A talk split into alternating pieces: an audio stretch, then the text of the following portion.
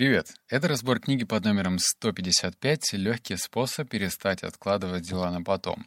В этом выпуске тебя будет ждать 10 выводов, и мне особенно понравился седьмой и девятый, так что повнимательнее. Книжный бухтеж. Стоит ли тебе читать подобную книгу? Наверное, да.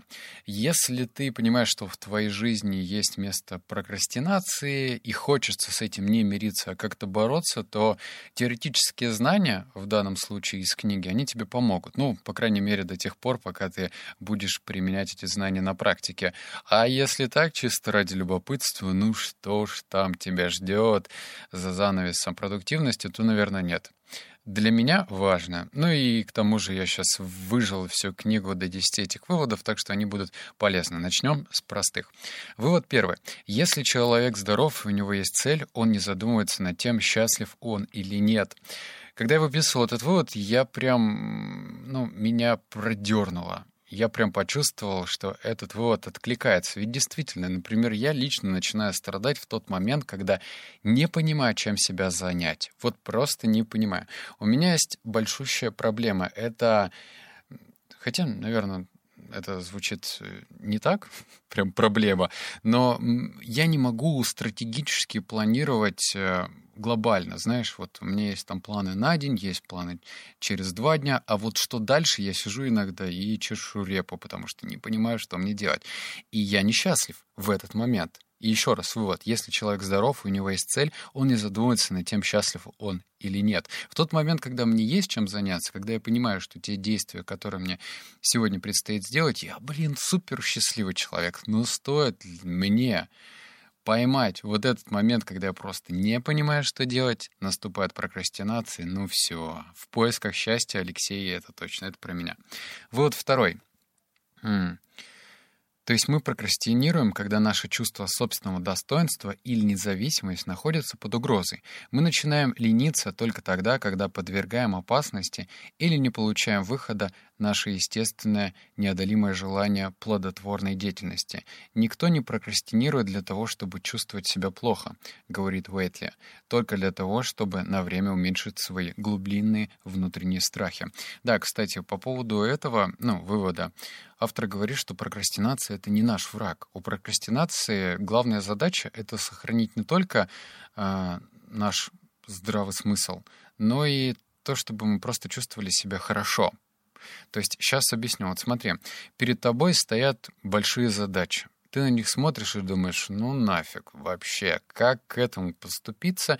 И, естественно, ты начинаешь прокрастинировать, потому что э, прокрастинация таким образом тебя спасает от провала, от того, что тебе придется дико попотеть, и то не факт, что у тебя получится. Поэтому некоторые люди говорят, я перфекционист. И я не могу заняться чем бы то ни было, пока я не сделаю это идеально. Ну, то есть это тоже форма прокрастинации, которая как бы защищает тебя, чтобы ничего не делать. Так что еще раз, только для того, ну, прокрастинация появляется только для того, чтобы на время уменьшить свои глубинные внутренние страхи. Так что если в твоей жизни прокрастинация имеет место быть, то надо знать, что основа этой прокрастинации — твои внутренние страхи. Вывод третий. Так, с чего бы начать? Боязнь неудачи, опасение отказаться несовершенным, перфекционизм, вот про который я говорил, и страх ожидания чего-то невозможного, когда мы завалены разными задачами, не дают нам работать как следует или добиваться достижимых целей, выстраивать отношения. Боязнь неудачи означает, что вы убеждены, что даже самая маленькая оплошность способна доказать вашу никчемность. Опасение оказаться несовершенным означает, что вам сложно принимать себя таким, какой вы есть, несовершенным. И, следовательно, совершенно человечным, поэтому любая критика — неприятие или осуждение со стороны других людей ставит ваше тонкое понимание того, что совершенно под угрозу. Ну вот, это продолжение. Что же на самом деле является перфекционизм? Да ничему не является. Это неприкрытый страх от того, что а вдруг я сейчас провалюсь, и все подумают, что я никчемный, ну, как пишет автор, по крайней мере, что все, я там неудачник и так далее. Если смотреть э, на эту проблему под таким углом и развить ее, ну, знаешь, поразмышлять, а что действительно произойдет, если вот я сейчас провалю этот проект? Ну, меня уволят. Ну, я потеряю эту работу, и мне придется искать другую. Ну, то есть, если ты будешь еще дальше э, гиперполизировать вот эту основную проблему, то она тебе покажется не такой большой. А значит, твоя самооценка будет просто защищена. Потому что если пускать это на самотек, то у страха глаза велики это точно про прокрастинацию. Потому что сначала как мы знаем, у прокрастинации, точнее, понимаем, появляется перфекционизм, а перфекционизм — это просто попытка избавиться от страха, от страха быть отверженным или выглядеть неудачником. Вывод четвертый. А, он побольше. На боязнь успеха можно смотреть как на страх откладываемой неудачи. Если вы успешно справились с одной задачей, вас наверняка ждет новая конкурентная сфера деятельности, где высока вероятность провала. Чем выше вы поднимаетесь, тем более конкурентной становится среда, и тем выше вероятность, что вы не справитесь. Если вы не любите проигрывать и уже проложили, э, приложили максимум усилий, то такая перспектива выглядит довольно устрашающе, так как нет никакого резерва. А уходя с головой в прокрастинацию, вы сами себе гарантируете две возможности. Всегда есть оправдание на случай, если вы не сможете выполнить все так, как запланировали, и, кроме того, у вас всегда есть некий буфер — даже если вы добьетесь успеха. Успех увеличивает беспокойство, что в будущем вас ждет еще больше работы, а прокрастинация предлагает от этого некую защиту. Объясню. Есть такой термин, называется вакцина успеха. Э, эту вакцину успеха получили большинство предпринимателей в молодом возрасте, когда начали пытаться делать какой-то бизнес. Им просто повезло. Это называется вакцина успеха. То есть Олег Тиньков, например, сейчас, я, я сейчас просто скажу, наверное, гипертрофированную вещь, но все-таки, если бы э, у Олега Тинькова в свое время, возможно, были бы огромные проблемы или не получалось продавать джинсы, как он изначально продавал на рынке, то, возможно, он не стал тем предпринимателем, которым он являлся. То есть, короче, каждый следующий бизнес, который он делал, э, бизнес становился все серьезнее, сложнее и так далее. То есть это вызов. И по сути, если так на это смотреть, даже не с точки зрения предпринимательства, а как специалиста, вот есть всегда в компании такой отличник, тот человек, который справляется со всей задачами. И он в глубине души может быть абсолютно несчастлив, потому что он боится, что следующая задача, возможно, будет не на его рот, то есть он не сможет ее проглотить, он не сможет ее просто задачу эту победить, а значит, он провалится. И тут, наверное, нужно воспитывать целую философию в себе, отношение к поражению. Если ты будешь все время считать, что ну вот, а вдруг следующая задача будет такая сложная, что я с ней не справлюсь, ну и хрен с ним. Ну, так, если уж посудить. Конечно же, рано или поздно такая задача появится. И либо нужно, опять же, прививать эту прививку к любви к провалам, ну, такой без фанатизма, наверное, потому что если ты такой предприниматель, окей, ну что ж, дайте мне какой-нибудь бизнес, сейчас я его провалю, наверное, вот это до добра не доведет. Но если ты просто делаешь бизнес или делаешь какую-то задачу, и при этом по-простому относишься к тому, что, возможно, тебя ждет провал, но ничего страшного не случится. Пятый вывод. Я вот даже не знаю, вот как к нему поступиться, потому что это целая таблица. Давай я сейчас зачитаю ее, а потом подумаем, где тебе эту таблицу оставить. Итак, вывод пятый. Возможно, что кажется это дело нехитрым, ну, в смысле, таблица. Оно есть нехитрое, но это становится понятно только после того, как с помощью учетной таблички вы определили установки и привычки, мешающие вам начать выполнение проекта, а также сконцентрироваться на маленьких шагах. Даже самое простое использование таблички предоставит вам важную информацию об собственной модели поведения и внутренних диалогах. Внесите в качестве базовой информации день и время, когда вы прокрастинировали занятие, которое вы отложили, и его приоритетность, свои мысли и чувства по поводу этого занятия. Укажите причины для прокрастинации, тип прокрастинации, который вы использовали. Опишите свои попытки снизить беспокойство, свои мысли и чувства, к которым вы пришли в результате этой работы. Через несколько дней вы сможете понять, какие мысли и чувства приводят к достижению результата, а какие лишь последующему откладыванию дел и упрекам э, в свой адрес. Короче, этот вывод получился сумбурным. Я даже почти уверен, что ты, ну, это было непонятно, что я прочитал. Сейчас объясню. В общем, есть у меня перед глазами таблица. Она в то же время небольшая, но зачитывать ее будет странно. Я же не буду говорить. Так, левый столбик, э, верхний ряд, дата и время. Чуть дальше. Э, занятие и приоритетность. Еще правее. Мысли, чувства. Я просто, ну, таблицу не смогу тебе зачитать. Таблица про то, что без практики и проработки и прокрастинации мы не то что не сдвинемся, но метаморфоза в плане изменения отношения к прокрастинации точно будут проходить туго.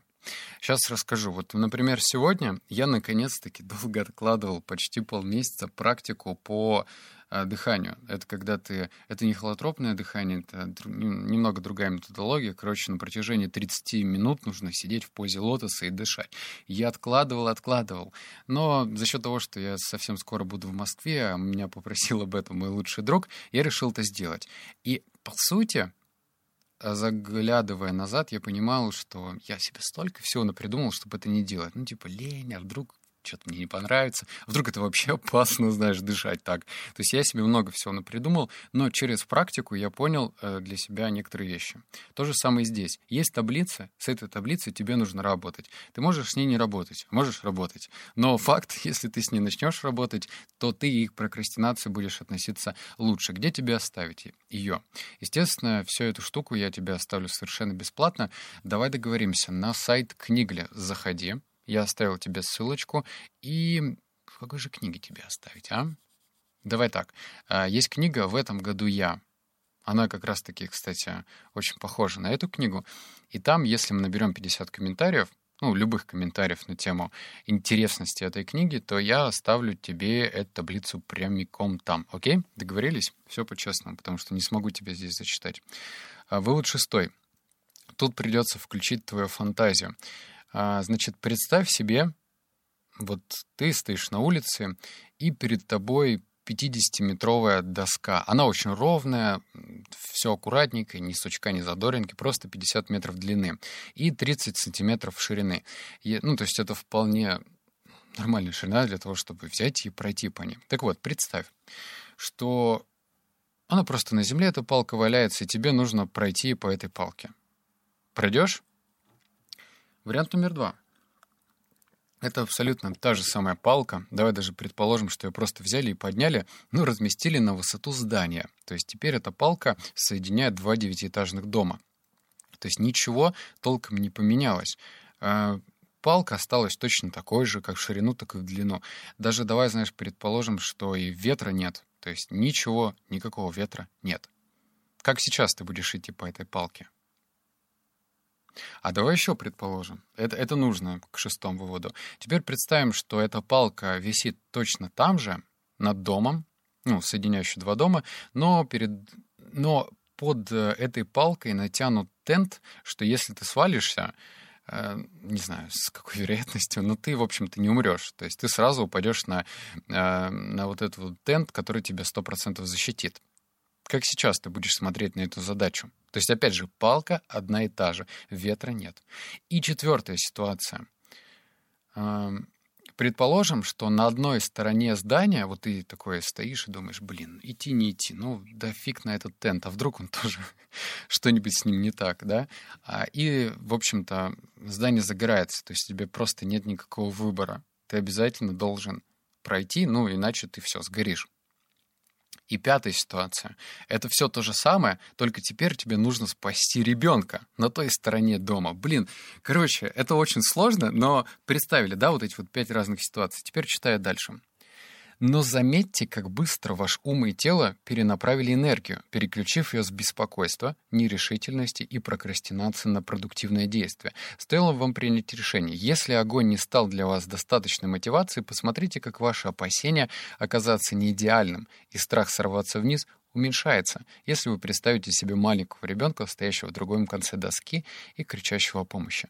Обратите внимание, что человеческое сострадание и мужество являются дополнительными импульсами, позволяющими справиться с страхами и привычкой прокрастинировать. В общем, если бы ты стоял на, на земле, то, скорее всего, у тебя бы была какая-то прокрастинация, потому что не было бы стимулов, и ну его нафиг проходить эту доску. Но разные абсолютно мотивы, которые сам ты себе и придумал, ну ладно, огонь нельзя придумать или ребенка, но вот эта фантазия позволяет тебе посмотреть на одну и ту же задачу иначе. То есть везде была палка, понимаешь?